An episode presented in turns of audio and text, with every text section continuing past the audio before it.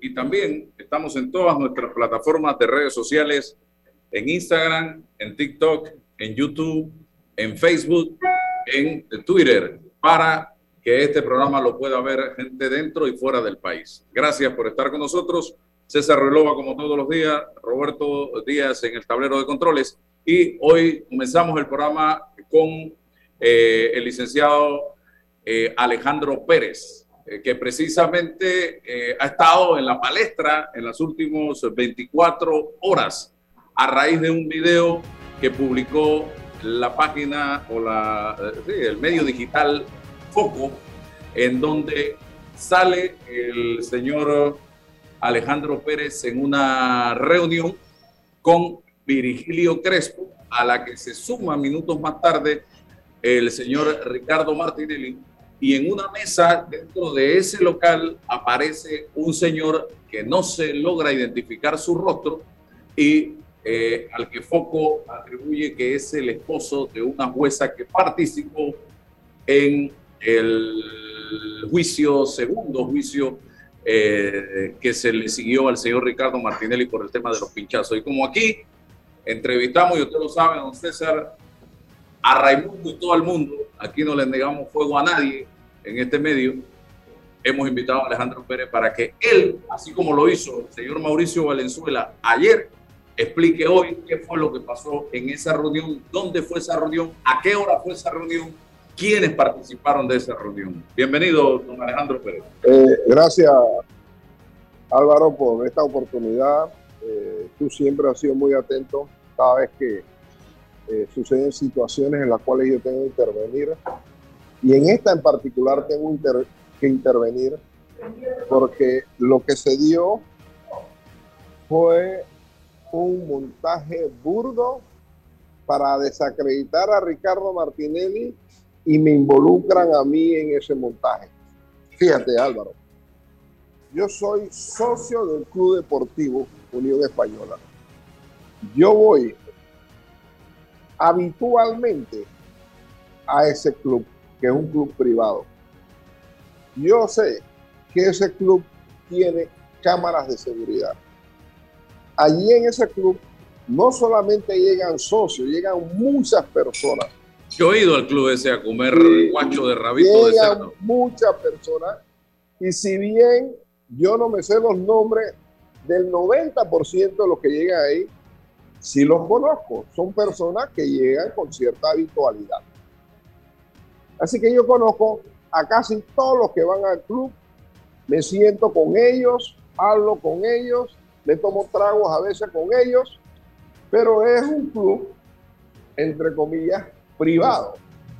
Eh, cuando yo vi ese video en, en horas de la noche de anteayer, yo me indigné, Álvaro, porque ese video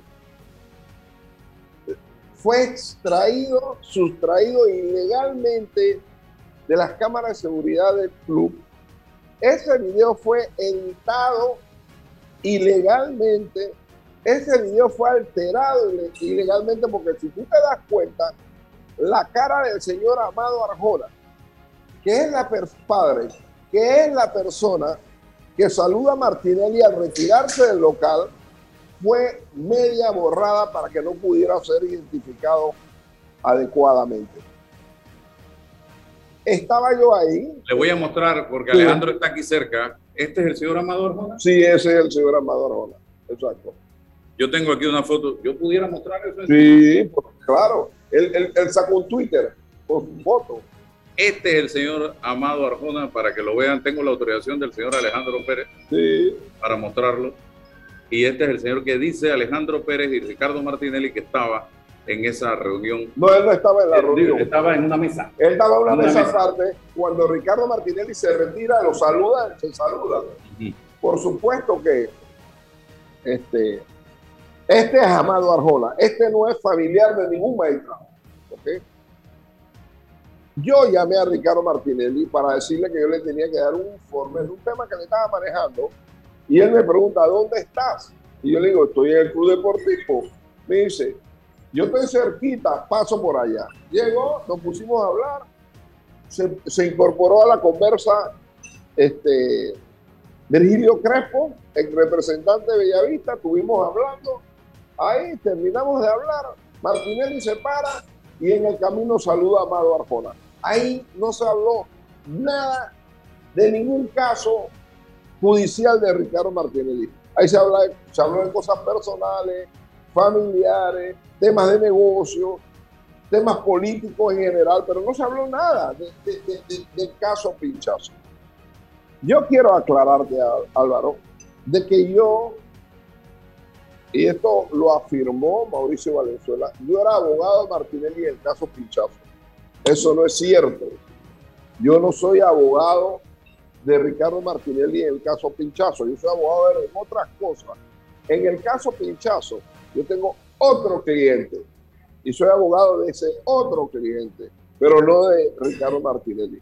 Lo cierto es que si tú, tú ves el video sin las afirmaciones, afirmaciones maliciosas, tendenciosas y dirigidas a desprestigiar a Ricardo Martinelli, si tú ves el video, el video no dice nada. Hay tres personas sentadas, Ricardo Martinelli, Virgilio Crespo y Alejandro Pérez hablando, y y definitivamente ese video no dice absolutamente nada. Al final se para Martinelli y saluda a, y se va. Eso es todo. Pero ¿qué dijo? Eh, eh, ¿Qué dijo eh, Mauricio Valenzuela? Primero dijo que Virgilio Crespo era el esposo de una magistrada. Y después dice el esposo de la magistrada es Amado Arjona. Y entonces, como me dice Amado Arjona, porque yo hablé con Amado Arjona. y sacan la foto del esposo de la magistrada y la foto de la magistrada. Así en el video. Mismo así mismo. Entonces, es como me dice Amado Arjona, tú te imaginas que mi esposa ve esto y que digan que yo soy esposo de una magistrada. Entonces, estas son las cosas que preocupa. Mira, yo te voy a decir una cosa, Álvaro. Eh, a mí me parece que esto es grave. Porque si yo voy a un club privado y yo quiero mantener mi privacidad, hablar con quien yo quiera, yo hablo con quien sea, yo hablo con la persona eh, eh, que no conozco. A mí me saludan personas para decirme, hey, con Martinelli, qué bien hablaste. Ahora, después de este programa, a mí, donde vaya, me va a decir, hey, te escuché en Omega Estéreo con Álvaro Alvarado. Yo hablo con quien sea. Entonces, yo me reúno con quien sea. De eso, de eso, a pagarle a un familiar de un magistrado para comprarle una sentencia, hay una distancia abismal. Y eso es calumnioso. Eso es delictivo. Tú no me puedes atribuir a mí con este video ¿ah? que se estaba comprando una magistrada en el caso de Ricardo Martínez. Mira, si tú lees la sentencia, 169 páginas, de la absolución de Martínez, es una pieza jurídica completa, sesuda y con mucho conocimiento. Hey, el tipo salió ya, suéltelo, pero bueno, detrás de Valenzuela está Moví y yo te voy a decir algo. Sorprendieron a, las, a dos emisoras para que difundieran un video con, una, con mensajes falsos, esto es burdo, falso, y cayeron estas dos emisoras en difundir algo que es falso. La conversa entre Virgilio Crespo y Alejandro Pérez y Ricardo Martinelli no tenía que ver nada con el caso Pichazo. Ahí no estaba ningún familiar de ningún magistrado. Ahí no se conspiró ni se habló, como él dice, que míralo, hablando por celular, míralo. Hey, ahí no se fraguó nada.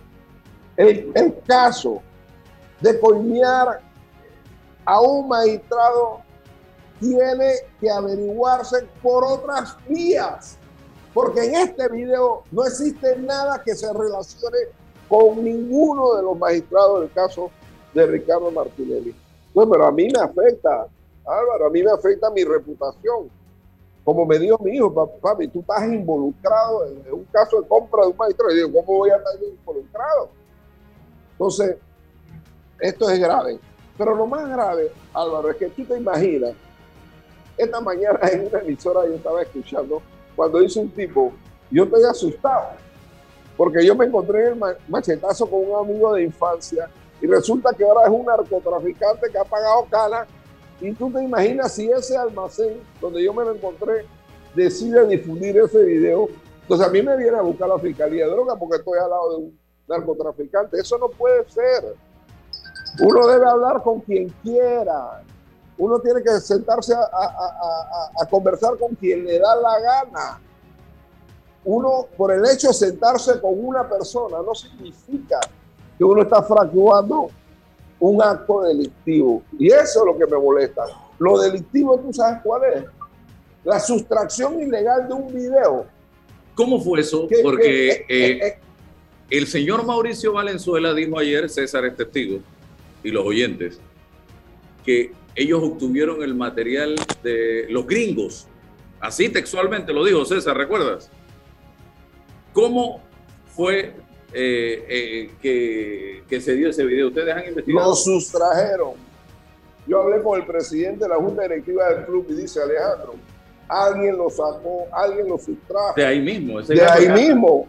Alguien lo sustrajo. No sé si por plata o por maldad, alguien lo sustrajo y se lo entregó ilegalmente, porque recuerda que ese video, por ser un, lugar privado, solamente podía ser extraído mediante una autorización judicial. Y que dura 20 minutos el video y que ellos lo tienen completo y que estaba a disposición del Ministerio Público para ponerlo en manos del Ministerio Público. Todo eso dijo él ayer aquí en el sí, Bueno, eh, eh, ayer el Ministerio Público allanó el Club Deportivo y se llevó los videos, pero completos. ¿Me explico? Entonces, tú no puedes decir, a través de este video, puedes decir de que ahí se estaba comprando una jueza.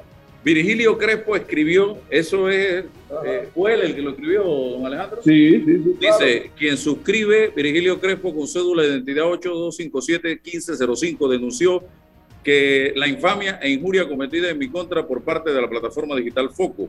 En ningún momento he sostenido reunión o encuentro para servir de enlace con nadie, y mucho menos con el esposo de la jueza del caso más reciente del señor Martinelli, tal como se afirma en un video preparado por Mauricio Valenzuela y que se hizo viral en redes sociales. Mi contacto con el señor Ricardo Martinelli fue casual y nos sentamos a conversar como empresario y político que nos conocemos de muchos años, pero querer involucrarme en un acto delictivo tan grave jamás lo voy a permitir. Desafortunadamente para Foco, la persona que señalan en el video como esposo de la jueza arriba citada es un empresario reconocido, por lo tanto faltan a la verdad doblemente. Como socio de hace décadas del club, asisto con regularidad a este local para compartir con amigos, no para conspirar ni asociarme para cometer ningún acto al margen de la ley.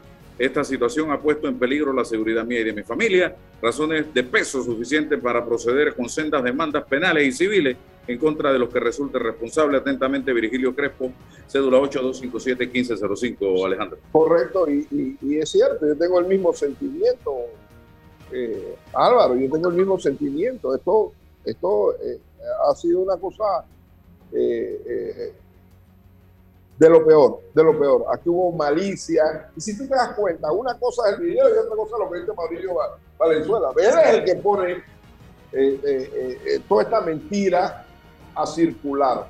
Entonces, mira, este es un video obtenido ilegalmente, sin autorización judicial. Es un video editado ilegalmente. Es un video alterado ilegalmente. Un video que se entregó ilegalmente a Mauricio Valenzuela que se olvide que los gringos, los gringos no tienen nada que ver con esto. Es un video que Mauricio Valenzuela difundió ilegalmente. Es un, un, video que Mauricio Valenzuela hizo eco en dos cadenas de televisión ilegalmente. Por eso él va a ser, él y los que estén detrás y los que estén adelante van a ser demandados civilmente. Civilmente.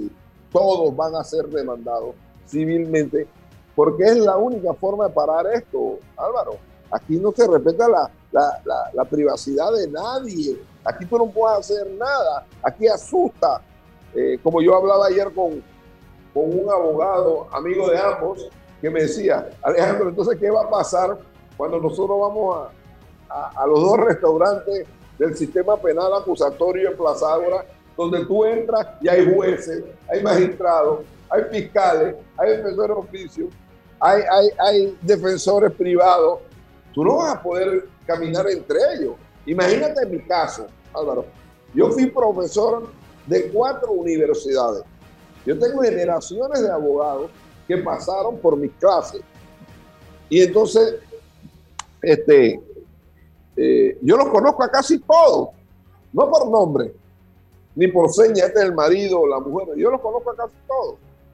¿Me explico? Entonces, yo voy a entrar a un lugar lleno de jueces y magistrados y por eso yo estoy este, eh, comprando un juego, o comprando una magistrada, o comprando a un, a un fiscal. Mira, yo soy muy amigo de un hermano de una fiscal. Y la fiscal más duro no la ha podido dar Ricardo Martinelli. Yo era amigo personal y, de mucho cariño con el papá de la fiscal, Tania Sterling. Yo la cargué cuando estaba chiquita. Y más duro no le ha, dado, ha podido dar Tania Sterling a Ricardo Martinelli. Entonces, no se trata de que si tú conoces una persona, automáticamente eso significa que tú la estás comprando tampoco, Álvaro. Esto, esto, esto ha salido de toda proporción, esto está desproporcionado maliciosamente. César Relova tiene pregunta, don Alejandro. Alejandro, bueno, buenos días. Eh, saludo tenerte acá. Nosotros ayer, precisamente ante la emisión de este video, hicimos un análisis y ahí está, está grabado. Y nosotros proponemos que se atiendan a los hechos, no a las opiniones ni a las especulaciones, a los hechos. Y sobre los hechos, nosotros nos preocupa eh, eh, puntualmente eso. ¿Cómo nace este video? ¿Por qué nace este video? Si anteriormente a este video existe algún tipo de seguimiento de alguien de alguna agencia, de alguna institución en contra del señor Ricardo Martinelli, en tu contra, en contra de cualquiera de los actores que ahí se están señalando.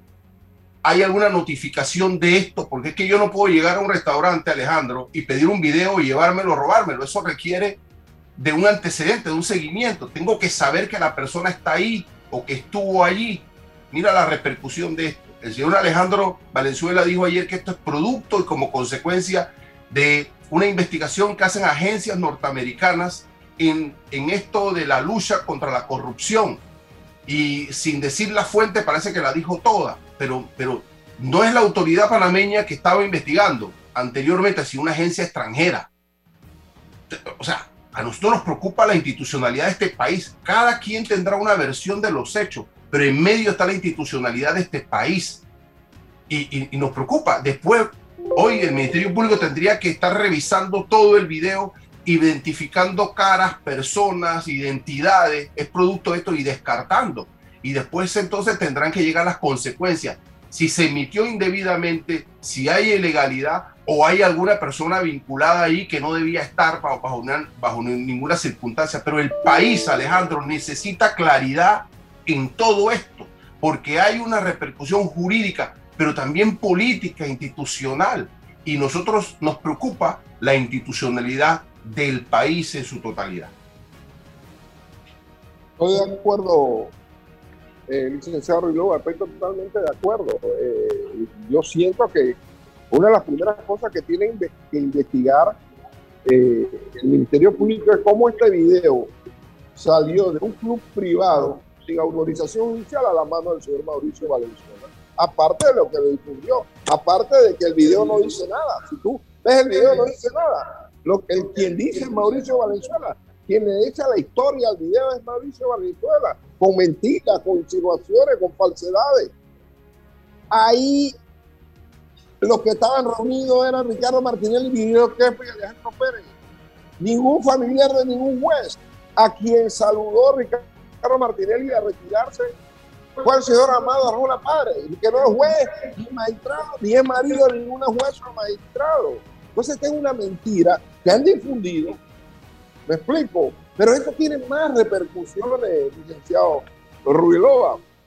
Yo, que conozco a medio Panamá, ahora cada que me siento con alguien voy a tener que preguntarle, quién tú eres. Tú eres marido de una magistrada, tú eres marido de un fiscal, de una fiscal, tú eres marido de, de, una jueza. No te puedes sentar conmigo. Eso no puede ser.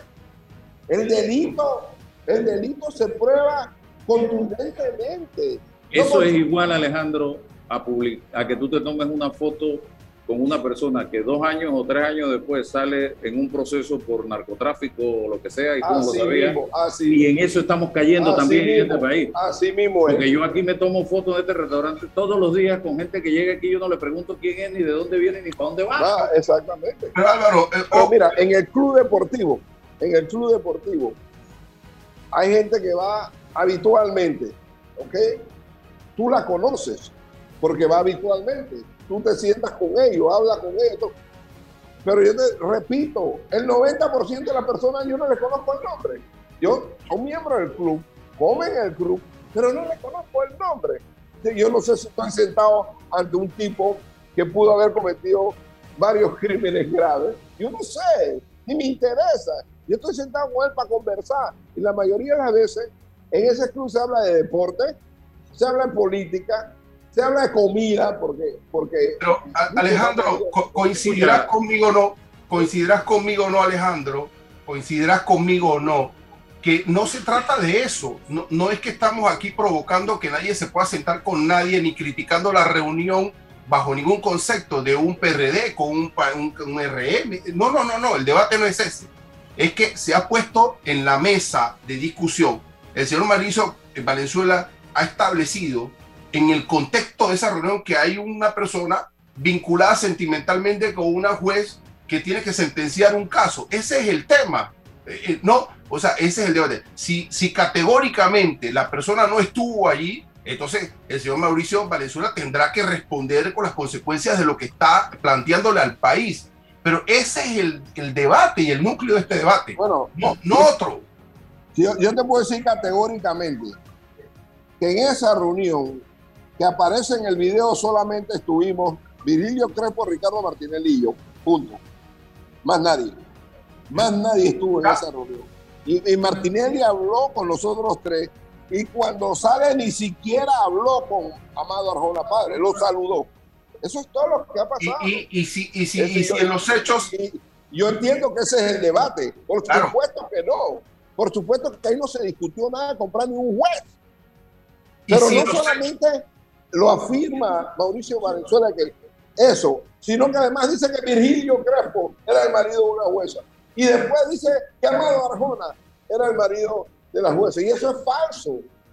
son afirmaciones falsas. Y en base a afirmaciones falsas, desprestigió la reputación de todo lo que estaba ahí. Y, los hechos de la investigación, si son así, si es la realidad, tendrán que llegar a, esa conclusión, Alejandro. Y es bueno para el país que culmine esa investigación y que, y que afirme la realidad de lo que, de lo que allí se dio.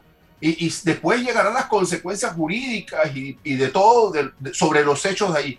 Pero qué bueno que el Ministerio Público haya aperturado y debe concluir esta investigación corroborando y confirmando la versión de cada cual. Necesitamos, el país necesita una conclusión de ese tipo. Y yo no, yo no critico eh, eh, eh, la intervención del Ministerio Público aquí, porque ese es el, el árbitro que va a determinar esta situación por lo legal. Aquí pasó esto, esto y aquello. Y punto. Y no lo que diga Alejandro o lo que diga Mauricio. Aquí entró el árbitro que debe entrar y que debe definir realmente. Y la Corte Suprema de Justicia está apoyando esa investigación a través de un comunicado que dio a conocer en horas de la tarde de ayer. Pero que no se demore un año, Alejandro. Eso debe tomar, ¿cuánto? Un par de semanas y, claro, claro, ellos tienen los videos, que chequen los videos. Martinelli nunca se reunió con ningún familiar de ninguna jueza. Eso te lo digo categóricamente. Dos, estoy seguro que ese video lo obtuvo ilegalmente Mauricio Valenzuela y no se lo dieron los gringos. Tres, estoy seguro que los norteamericanos no tienen ninguna investigación sobre, sobre este tema, ninguna, porque los norteamericanos saben leer y leyeron la sentencia que dio la absolución de Ricardo Martinelli. Álvaro, en el análisis final, este es un tema en contra de la reputación de Ricardo Martinelli porque quieren menoscabar su fuerza electoral, indiscutible. Todas las encuestas lo dicen. Pero háganlo bien, no lo hagan burdamente, no lo hagan con mentiras. ¿Cuál o quién está detrás de esto, a juicio suyo, eh, señor Alejandro Pérez? Movín, eh, los que le pagan a Foco y a El Gallinazo, que son los mismos. Es un grupo de personas que creen que a través de esto pueden menoscabar el prestigio de Ricardo Martinelli. ¿Por qué? Se metieron, yo aparezco en el video porque estaba Martinelli, es la realidad. Pero me dan, me dan, porque yo no estoy en ningún esquema de, de, de, de comprar jueces. Yo nunca, en mis 40 años de ejercicio profesional, nunca he pagado a ningún juez o magistrado para obtener una sentencia favorable. Por eso gano algunos y pierdo algunos. Ruilova, tú eres igual. Nosotros no vamos en derecho. Gano algunos, pierdo algunos. Pero meterme a mí en un esquema de compra de una magistrada o de un juez, eso es grave, eh, Álvaro y, y Ruilova. Bien, un mensaje final, eh, don Alejandro Pérez, a la audiencia que nos sintoniza en este momento? Bueno, yo, yo espero, yo espero, y yo lo anuncié en Twitter, no sé si lo viste, que dije que si alguien tenía algo que fuera el Ministerio Público y me denunciara algo contra mí, pero me parece bueno que el Ministerio Público investigue, este, investigue bien, eh, no para aclarar eso a nosotros, sino para aclarárselo a todos aquellos que creyeron en la mentira que inventó Mauricio Valenzuela con la difusión de este video ilegal. Gracias, don Alejandro, por estar acá con nosotros. Que tenga excelente día. Cerramos allá la comunicación de Alejandro. Lo puede hacer eh, eh Roberto. Vámonos al cambio y regresamos con más aquí. Gracias, vamos a Alejandro. empezar con el nuevo presidente de la eh, espía. Vive el encanto de la Navidad con una cuenta de ahorros. Abre hoy tu cuenta de ahorro navideño en Caja de Ahorros desde 5 balboas semanales y recibe dos semanas gratis al abrirla sin libreta. Consulta los requisitos para mayores y menores de edad en nuestra página web. No te lo gastes todo. Caja de Ahorros, el banco de la familia panameña. Ver términos y condiciones en www.cajadeahorros.com.pa. Déjate llevar por la frescura del pollo melo. Panameño como tú. Déjate llevar por la frescura del pollo melo. Variedad y calidad. Melo. Frescura de altos estándares. Sí, la calidad es una promesa. Para llevarte el pollo melo siempre fresco hasta tu mesa. Déjate llevar por la frescura del pollo melo. Por su sabor y calidad lo prefiero. Déjate llevar por la frescura melo. En Panama Ports estamos orgullosos de nuestro equipo de trabajo, comprometido con todos los panameños, trabajando 24/7 los 365 días del año. Panama Ports, 25 años unidos a Panamá. Hola, ¿has paseado en el metro? Es bien bonito, pero es importante dejar salir antes de entrar al tren, circular siempre por la derecha, no botar ni un solo papel, no consumir alimentos y bebidas en la estación. ¿Sabías que Cobre Panamá emplea una técnica de procesamiento de cobre más amigable con el ambiente, que no usa cianuro ni otros químicos pesados? El concentrado de cobre se obtiene de un proceso físico llamado flotación, en el que se pulveriza la piedra y se hacen burbujas en las que el concentrado de cobre flota. No existen tinas de lixiviación, es un proceso físico de gravimetría y no se usa cianuro. Cobre Panamá, estamos transformando vidas. Bueno, me voy a comer con una estrella. Espérate, ¿y tu esposa sabe? Claro, ella sabe que la estrella del sabor es American Star. Y por eso en la casa comemos delicioso. American Star, el tasajo, jamón, chorizos y embutidos más suaves, económicos y con el sabor que le gusta a todos. ¡Oh! ¿Me invitas a conocer esa estrella? Busca la estrella roja y azul American Star, la estrella de tu cocina.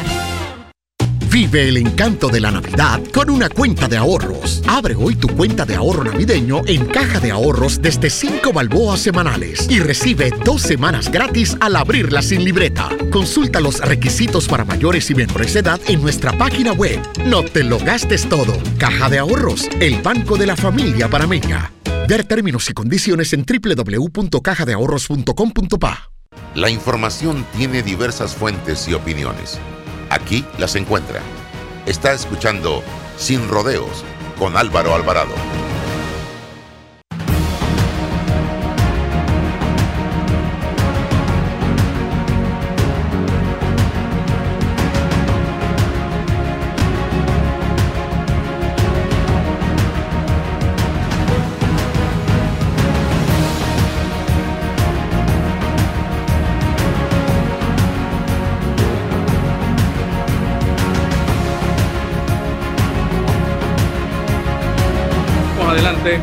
Eh, estimados amigos. Ahora nos acompaña Rutilio Villarreal. Este es el segundo Rutilio, el tercer Rutilio que yo conozco. Hay dos en, que juegan béisbol allá en, en Llano Bonito. ¿Usted se acuerda de Rutilio? Oh, ¿Cuál es el apellido de Rutilio allá en Son cedeño. Cedeño y el hijo, Rutilín. Pero Este es el tercero que conozco. Pero este es japonés Rutilio, pero este Rutilio de la Villa de los Santos. No te ¿Y me a juega, confundir. ¿Juega o no juega algo? No, bueno, él intentaba jugar en la infancia, pero yo creo que ya él dejó los uniformes por la, por la construcción y por la Por ingeniería, pues, por el plano, exactamente. Así mismo es. Bienvenido, don Rutilio. Gracias por estar aquí con nosotros, nuevo presidente electo de la Sociedad Panameña de Ingenieros y Arquitectos. Hábleme un poquito de su gestión que comienza en enero. ¿Qué es lo que busca? Eh, ¿Cuáles son sus planes, sus proyectos? Porque hemos visto eh, como cíclico la participación de la espía en el panorama nacional. En el pasado veíamos una espía bien activa, bien dinámica, eh, tocando temas eh, de interés. A veces se nos pierde. Ahora, ¿con qué plan viene usted y frente a los medios de comunicación si va a jugar un papel importante también? Adelante. ¿Lo estás escuchando, Rutilio? Yo no sé si nos está escuchando. No nos está escuchando. Eh, vamos a hacer No algo. escucho. No sé si ustedes me escuchan. Yo no Sí, escucho. Alto y claro, sí, sí, sí, Cierre, cierre y vuelva. Cierre y vuelva. Algo está pasando ahí en la computadora. Con razón no Eh, reaccionó cuando le dije que no hacía deporte. Sí, eh, estaba como, digo, ¿será que no le gustó el comentario? Pero no nos estaba escuchando ni Jota. Nada. Así que, pero bueno, vamos en breve, vamos a retomar el tema eh, con el señor Rutilio Villarreal eh, para tocar eh, estos aspectos relacionados con la espía, que siempre, que yo recuerde, tuvo pendiente de temas de interés nacional, obras, la, la situación de las, de las carreteras, en fin, puentes. Eh, sin la, embargo, orientación sobre el tema de la urbanidad y todo. El orden en la ciudad, todo esto. Y hemos visto una espía silenciosa en los últimos años. Ahora vamos a ver si Ahora con sí nos Rutilio escucha. Nada. Será el audio en la misma computadora para ver si sube el volumen en la computadora. El volumen en la computadora. Eh, vamos a ver. eh, wow. Vamos a escribirle acá a la persona eh, que nos contactó, porque no podemos. Sí. Dije. Eh, eh, no podemos hacer así. No nos escucha. Ahí le están, ya le escribí, vamos a ver si pueden hacer algo con el volumen de la computadora.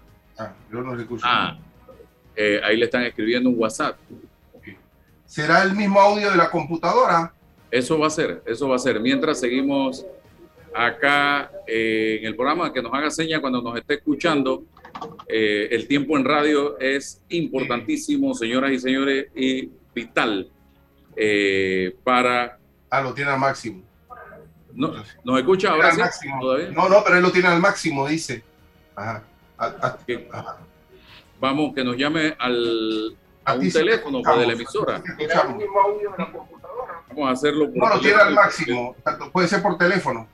Que llames acá un teléfono. Eh, dame el teléfono de ¿Cuál es? Rutilio. Vamos. Yo tengo el teléfono de Rutilio, así que sí. Ustedes me están escuchando. Ahora sí. Ahora sí. ¿Te escuchamos? ¿Nos escucha? ¿Tú a nosotros? ¿Tú a nosotros? No, nada. ¿Nos escucha, Rutilio? No nos escucha. Eh, dale el teléfono a, a Roberto. Mándale el teléfono a Roberto para que Roberto lo llame.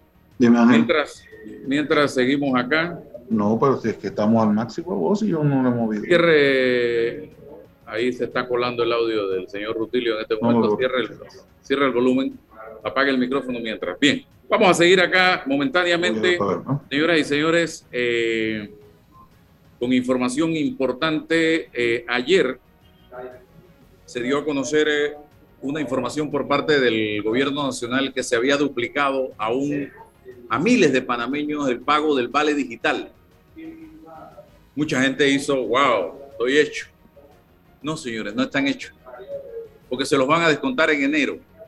O sea, esos 120 dólares adicionales que cobraron, se los van a descontar en enero. Es lo lógico, es lo decente, es lo honesto que se plantea en una situación de esta naturaleza. Eso pasa hasta en los bancos. A veces tú entras a, a la banca en línea y te das cuenta que tienes un dinero de más que no es tuyo y quien te entró ahí. Y tú lo que eh, tienes que hacer es simple y sencillamente. Ahora sí nos escucha, Rutilio. Sí, correcto, ahora sí, Álvaro. Ahora sí, lo que tienes que hacer es saber que eso no es tuyo y eh, devolver ese dinero, señoras y señores. Rutilio Villarreal con nosotros. Le decía yo a César y a los oyentes que usted es el tercer Rutilio que yo conozco. Conozco a Rutilio Cedeño, padre, Rutilio Cedeño, hijo, beisbolista. ¿Qué posición jugaba usted? No, yo, le- yo antes, de contestar, deja que tu abogado me conteste. Yo, Rutilio es de la Villa de los Santos y, y estamos orgullosos de él. Ru- Rutilio jugaba al infantil, pero ya ahora se dedicó a hacer billete, plata y planos y obras y construcciones y dejó el béisbol. Así Perdimos que- un gran beisbolista entonces. No lo sé, no estoy muy seguro, Álvaro. No estoy muy seguro, pero sí tenemos a un profesional íntegro y con capacidad y con ánimo de aportar al país. Eso sí, estamos exportando de la Villa de los Santos. Hombre, hombre, qué bueno, César. Eh, gracias por tus comentarios, Álvaro. Buenos días a todos, a tu radio escuchas. La verdad que aquí, pues, todo en familia, ¿no? Todos del área. Eh, importante, pues, esto, todo lo que el área de la región de Azuero puede aportar al desarrollo del país, ¿no? Muy importante. Así es, dice que va, que una de las metas suyas va a ser eh, un puente estilo centenario sobre el río La Villa. Por lo menos el plano. El plano, por lo menos, ¿no? Cuando te comento, te- eh, habíamos hecho a través de la espía, tenemos algunas, algunos estudios que, que se han realizado justamente esto en ese sector para, para, para ver cómo le, se puede mejorar la, la movilidad, ¿no? Eh, Este tema, principalmente en este punto que tenemos ahí en conflicto frente a lo que era el antiguo Hong Kong, ¿no? Esa área allí. Sí, está- esa es una obra de nunca acabar. Cuando- Eso empezó en el, todo esto empezó en el gobierno de Ricardo Martinelli, si mal no recuerdo. Por ya ¿no? estamos Bueno. en la mitad del gobierno de Cortizo y ahí está, y el daño, el perjuicio que esto ha ocasionado, los miles y millones de dólares que se han perdido, porque todo eso tiene un, un perjuicio, ese tranque que se forma ahí en el lugar, para todos, de una u otra manera. Pero vamos al tema de la reactivación económica. Eh, la espía, ¿qué papel puede jugar en todo esto? Y el sector construcción, ¿qué papel puede jugar? Bienvenido. Gracias Álvaro. Eh, mira, de- definitivamente nosotros eh, en nuestras comisiones de trabajo de la Sociedad Panameña de Ingenieros y Arquitectos hemos analizado eh, cuál sería uno de los principales eslabones que se deben activar para el desarrollo económico o la reactivación económica ahora pues que, venimos saliendo de esta pandemia. Y hemos llegado a la conclusión que uno de los principales puntos que debemos promover es el tema del mantenimiento de nuestra infraestructura. Mantenimiento de la infraestructura vial, mantenimiento de la infraestructura de drenajes, eh, el tema del mantenimiento de nuestras redes de suministro de agua potable, eh, la infraestructura hospitalaria, por supuesto, que ha sido muy exigida durante estos últimos dos años. Eh, y por supuesto, la que no debe faltar es nuestra infraestructura que alberga el sistema educativo, ¿no? Las escuelas, eh, que bueno, ya como la ministra lo ha anunciado, estamos esto, en las postrimerías de iniciar nuevamente pues, de manera presencial en el tema de las escuelas, ¿no? Ok, importante lo que vive la ciudad capital no es una ciudad cómoda, no es una ciudad noble, no es una ciudad eh, atractiva realmente eh, para el turismo. ¿Qué podemos hacer para ordenar esta ciudad? Por ejemplo, y me, me, asombra sobremanera, porque como yo soy panameño, cuando voy a otros países, nada más a Colombia, México, uno le dice al taxista, calle tal, número tal, y te deja en la puerta del lugar, de la casa. Aquí tiene que decirle al lado de la palma que está ubicada frente a la bodega de tal cosa o al lado de la tienda de chinito tal, y a ver si llegamos. Hoy el güey nos ayuda un poco, pero eso no puede ser. Eh, don Rutilio, ¿cómo logramos finalmente ordenar esto? Eh, en la espía contamos con una comisión de, eh, de urbanismo y planificación, de urbanismo y movilidad urbana. Definitivamente tenemos que entender, Álvaro, también y César, que pues la ciudad de Panamá tuvo un crecimiento, digámoslo así, obligatorio eh, en cuanto a, a, las restricciones que teníamos. O sea, en el área sur teníamos la bahía, pues que hacia el mar no podíamos crecer. Luego, hacia la parte norte, pues teníamos el tema del canal, al igual que hacia la parte este, eh, oeste. Y la ciudad fue creciendo a lo largo hacia el área de Chepo, hacia la parte este de la, de, de, la ciudad. Definitivamente la, la, planificación de crecimiento no fue la mejor eh, y es la que nos tiene hoy en día pues viviendo el caos que, tú mismo has expresado, no, no solamente en los temas de, movilidad, sino también en los temas de infraestructura. Eh, cuesta mucho dinero, por ejemplo, llevar agua desde Chilibre, imagínate a Macora, que es pues donde va, donde va ahorita el crecimiento de la población, ni mucho menos eh, cuánto cuesta trasladarse de un punto a otro en cuanto al tema de logístico. Eh, definitivamente, eh, algunas inversiones que se han hecho en los últimos años, como el, tema del metro, ha venido a, disminuir un poco eh, este problema que teníamos, pero siguen los principales problemas en cuanto a que, uno, la señalética, por ejemplo, aquí es con la, la conformidad geométrica, como está dividida la ciudad, y es imposible tener un tema de señalética como tú mencionas. bueno, las tecnologías han venido a ayudarnos a poder vivir en ella pero esto, ese es uno de los, de los, parámetros esto, un poquito, o diría yo, importante en el tema de, de la planificación urbana que tenemos en Panamá.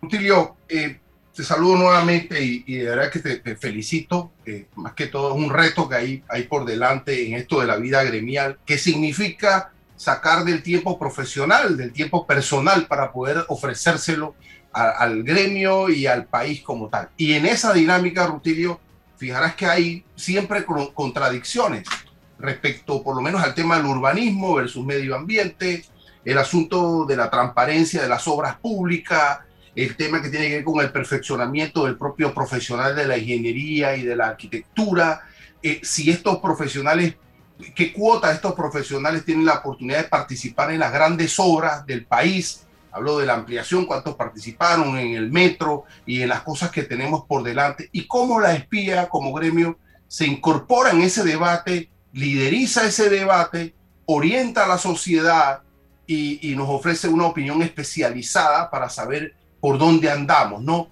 Creo que, que eh, sobre esto que te planteo, eh, eh, debes tener un buen equipo de trabajo con el ánimo suficiente para poder, insisto, caracterizarte y participar en ese, en ese panorama orientador. Eh, y los medios son eh, eh, aliados estratégicos para esto, Rutilio, y, tal. Pero me gustaría tu visión pues, concreta en, esto que te he planteado. Bien, mira, definitivamente tú la radiografía la has planteado muy bien, César. Esto, para nosotros, los cuatro eslabones que tú has planteado es sumamente importante y has descrito el gremio de tal manera como si lo conocieras. Eh, internamente me refiero, ¿no? Esto, eh, llevar adelante un gremio como la Sociedad Panameña de Ingenieros y Arquitectos de, diversos, de, de, diversas formas de pensamiento científico es un poco complejo. Imagínate, son más de 200 formas de ingeniería y de arquitectura que existen en, el país y que todas están esto, eh, o, convergen en, en, en, nuestro gremio, es un poco, es un poco difícil. En cuanto al tema de, de, que me preguntabas, que me parece sumamente importante, eh, eh, en cómo ha sido la participación de nuestros profesionales en estas obras grandes, en estas, estas mega obras de, de, impacto, la verdad que esto no podemos decir que no hemos participado. Eh, muchos ingenieros y muchos arquitectos han participado en las principales obras de desarrollo del país. pero no, nos hubiese gustado que las mismas se llevaran o garantizaran de una manera más directa la transferencia de conocimiento de que estas obras pudieron haber transmitido al lugar. Eh, y te lo digo porque ya vamos para la tercera línea del metro y todavía tenemos que estar con ese tema de que no hay profesionales capacitados en Panamá, cuando no es cierto. Pero sí, los, sí existen los, los profesionales capacitados aquí en, en, en la República de Panamá. Eh, lo que sucede con eso es que no ha quedado documentado esa transferencia de conocimiento a las cuales nosotros podemos de demostrar, ¿verdad? Esto, esto es lo que ha quedado. Definitivamente, esto hemos, hemos salvo algunas excepciones como el tema del túnel de la línea 1 del metro, que sí quedó documentado los profesionales a los cuales se le hizo esa transferencia de conocimiento, eh, eh, al igual lo que pasó con el, con el tema del canal en las esclusas, el tema de la tecnología del concreto, que también quedó documentado ese, esa, ese, esa expertise. Eh, en obras eh, sumamente eh, importantes de envergadura, pues no ha quedado documentado, pues por todo esto de, de, había comentado, ¿no? En el tema del crecimiento urbano, mira, a nosotros nos preocupa mucho eh, que en los principales polos de desarrollo se cometa el mismo error que se cometió en la ciudad de Panamá. Nosotros, nosotros vemos con, eh, y hemos volcado en los últimos años, eh, me atrevo a decir, en los últimos dos años, nuestra mirada hacia el, hacia el interior. Santiago de Veragua, por ejemplo, es un, es un polo de desarrollo que tiene que ser muy bien planificado. Hoy por hoy Santiago es una ciudad que ha crecido tanto, hay algunos problemitas de agua y con temas de sanidad que hay que, que, hay que que hay que eh, solucionar. No hablemos ni, ni, hablar de David. David no tiene nada que pedir a la ciudad capital. Pero no me, Rutilio, pero no me. Pero no me, pues eh, el tema eh, del impacto que tiene que, producto de la, de y lo demás. Y bueno, y nosotros, esto Chitré, la ciudad de Chitré, pues la ciudad de Chitré, ¿no? El desarrollo que existe en la región, imagínate, tranque en Chitré. Nosotros cuando habíamos visto ese tema, ¿no? Esto, y, y, el área turística de Pedací, el área todo que es de, de Ciudad de las Tablas. Hasta, bueno, no olvides, no olvides que nosotros tenemos un semáforo en la villa. Pues es un adelanto. ¿no? sí, eso es cierto, César, eso es cierto. Eso es cierto. Entonces, esto, nosotros eh, eh, tenemos eh, seis seccionales eh, con muy, muy, muy buena participación, con grandes profesionales del área que conocen muy bien eh, el área y conocen muy bien la problemática de, de, del área y es la que eh, estamos, estamos impulsando justamente para que la presencia de la espía pues sea a nivel nacional solamente y no solamente en Ciudad Capital. ¿no? Chorrera, esa salida de la autopista, otra obra más que no avanza. Ahora recortaron el tema de la eh, vía hacia las playas que se tenía planeado hasta un punto, ahora resulta que no va a ser hasta ese punto. Eh, ¿Qué pasa? Eh, aquí se habló incluso de un, de un metro hasta, o de un tren hasta Chiriquí en el pasado gobierno, que para mí, a pesar de que sería ideal, no es prioridad en este momento frente a los grandes necesidades en obras que tenemos a lo largo y ancho del país. Eh, ¿Ustedes se van a meter en todo esto, eh, señor Rutilio?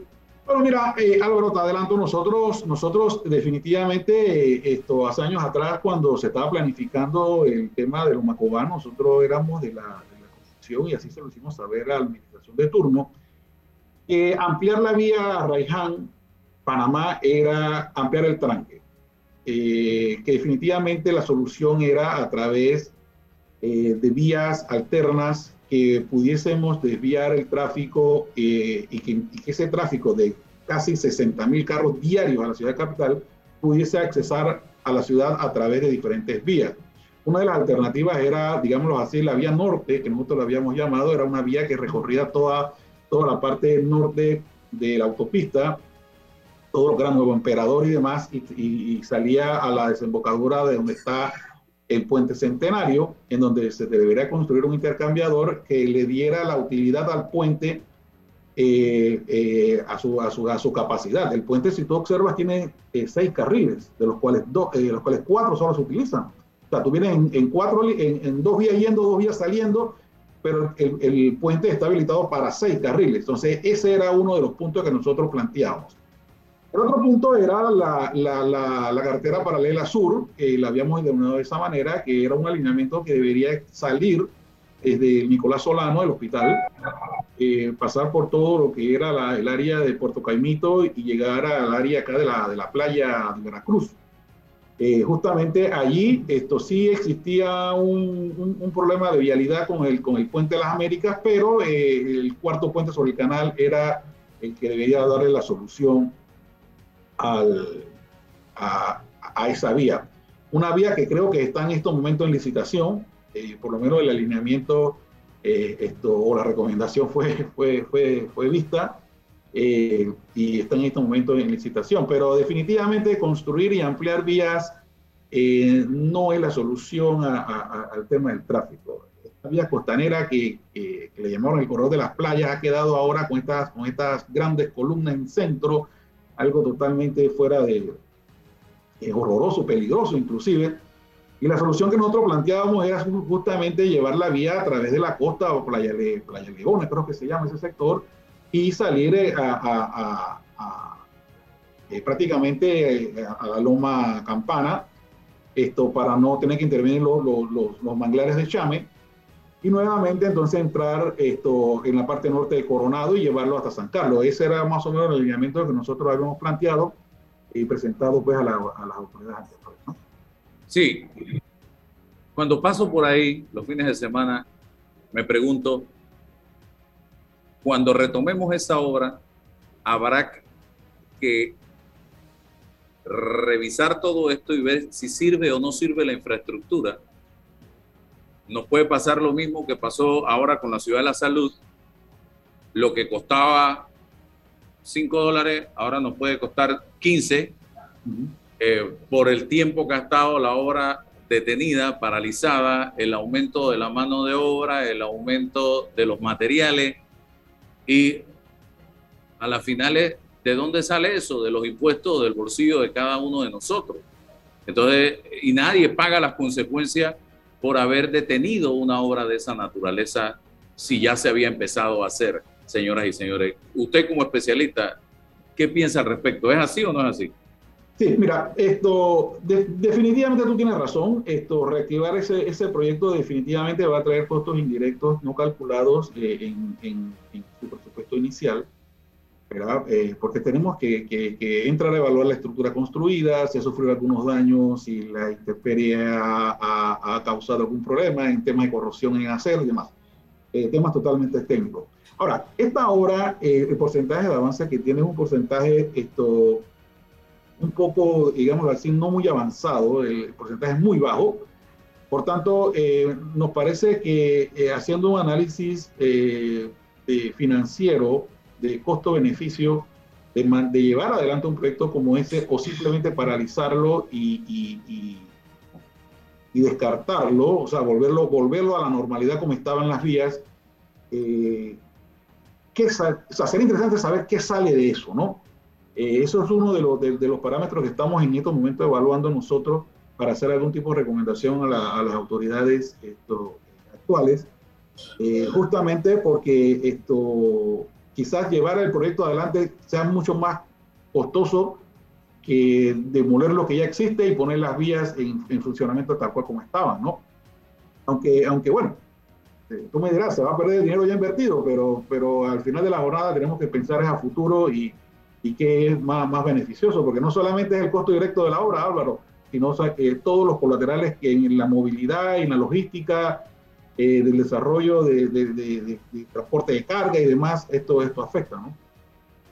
Rutilio, eh, no sé cuántos miembros tiene la, la espía ahora mismo activos eh, y sé por experiencia, por lo menos en nuestro gremio, que la gente se va desmotivando, no va participando. ¿Qué, qué hay para, para volver y rescatar a estos miembros valiosos de esa asociación? Eh, y también el- la conversación gremial con los nuevos pinos, con los jóvenes. Te, te habla el padre de un arquitecto que, que entiende eso y que lo lleva a- a- al ánimo de agremiarse, de participar y de poder tener esa, esa, esa interacción, ¿no? ¿Qué, qué, qué en tu liderazgo que tienes sobre estos temas? Bueno, mira, nosotros eh, justamente nuestra campaña la, la, la- la denominamos que juntos caminamos hacia la excelencia gremial. Y, y nuestro plan de, de- de propuestas iba orientado justamente al trabajo con estos profesionales jóvenes, el futuro de, de Panamá en cuanto a ingeniería y arquitectura. Eh, tenemos un plan muy, muy, muy agresivo en cuanto a, a mantener a nuestros, a nuestros agremiados activos con, algunos, con, con algunas políticas de incentivo, con un mejoramiento de educación continua muy, pero muy, esto, muy de alto nivel. La tecnología de, hoy en día, eh, todo lo que ha pasado con pandemia, pues mira cómo estamos ahorita, no, no, no, no- nos lleva a, poder tener esa conectividad con, con colegas eh, eh, afuera de mucho más experiencia y, desarrollo, ¿no? Esto, venimos con, con- una serie de, de- de- propuestas en cuanto al tema de becas y para incentivar a, a- a los muchachos a que vayan a estudiar, a prepararse, definitivamente. Eh, y que una vez que, que- que esto nuevamente vuelva a la, a la normalidad, tenemos que tener nuestro personal listo para seguir construyendo todo esto que vemos alrededor. ¿no? Eh, la ciudad capital pues, ha sido diseñada y construida por nosotros. O sea, no- eso, no, eso no vino de afuera, todo estuvo aquí en Panamá. ¿no? Bueno, importante hacer el llamado a los jóvenes a incorporarse a esta nueva etapa de la espía, eh, presidida por una junta directiva joven también. Eh, yo creo que en la medida en que mm, los jóvenes se incorporen a las diferentes agrupaciones, gremios, eh, haciendo vida gremial, las cosas van a cambiar en este país, pero con responsabilidad y con compromiso, porque a veces nos matriculamos en organizaciones, en gremios, simplemente por matricularnos, por decir yo soy de tal gremio, pero no aportamos, no hacemos, no participamos. Y yo creo que es el momento de hacerlo y a través de un gremio tan importante como la espía, eh, Rutilio, para terminar. Muy gracias Álvaro y César por la oportunidad. Definitivamente tú has dado en el clavo eh, la invitación a todos los profesionales jóvenes. Súmense a nuestro, a, a nuestro proyecto. Caminemos juntos hacia la excelencia gremial. Definitivamente la espía eh, es un mundo de conocimiento. Más de 11 comisiones en diferentes temas, estudiando diferentes temas técnicos científicos. ¿verdad? Por supuesto, el tema gremial es importante. Por supuesto, el tema político, social y económico donde el impacto hacia, el desarrollo de Panamá es, importante. Y tenemos una diversidad de temas que, los invito a que vengan y conozcan, ¿no? En- ahí están las puertas abiertas de nuestro Ateneo de Ciencias y Artes para todo aquel que quiera eh, sumarse a nuestras filas. La verdad que gracias Álvaro por la oportunidad, César, encantado de haberte visto. Y bueno, esto ahí tenemos al hijo de César, ya pues pronto a, a- a Ya está, ya está enfilado ya ese hombre, para apoyarte ahí, Rutilio, por supuesto que sí. Gracias, gracias. Gracias. Y gracias a todos por ser parte de este programa. Si Dios nos da salud y permiso, mañana nos encontramos nuevamente. Gracias. La información de un hecho se confirma con fuentes confiables y se contrasta con opiniones expertas. Investigar la verdad objetiva de un hecho necesita credibilidad y total libertad. Con entrevistas que impacten, un análisis que profundice y en medio de noticias, rumores y glosas, encontraremos la verdad. Presentamos a una voz contemple y un hombre que habla sin rodeos con Álvaro Alvarado por Omega Estéreo. Gracias por su sintonía. ¿A dónde quieres ir hoy? ¿A la playa? ¿A visitar al abuelo o escapar de la ciudad? Maneja con la mayor cobertura para tu auto con Seguro Sura, que cubre daños a la propiedad ajena, gastos médicos, colisión y otros. Además, tiene las mejores asistencias con revisado vehicular gratis y servicio de chofer ilimitado. Consulta a tu corredor o escríbenos al 6990-0000 y cotiza tu póliza de auto de Sura. Coberturas y endosos varían según plan. Regulado y supervisado por la Superintendencia de Seguros y Reaseguros de Panamá. Tu casa es un mundo para crear, para vivir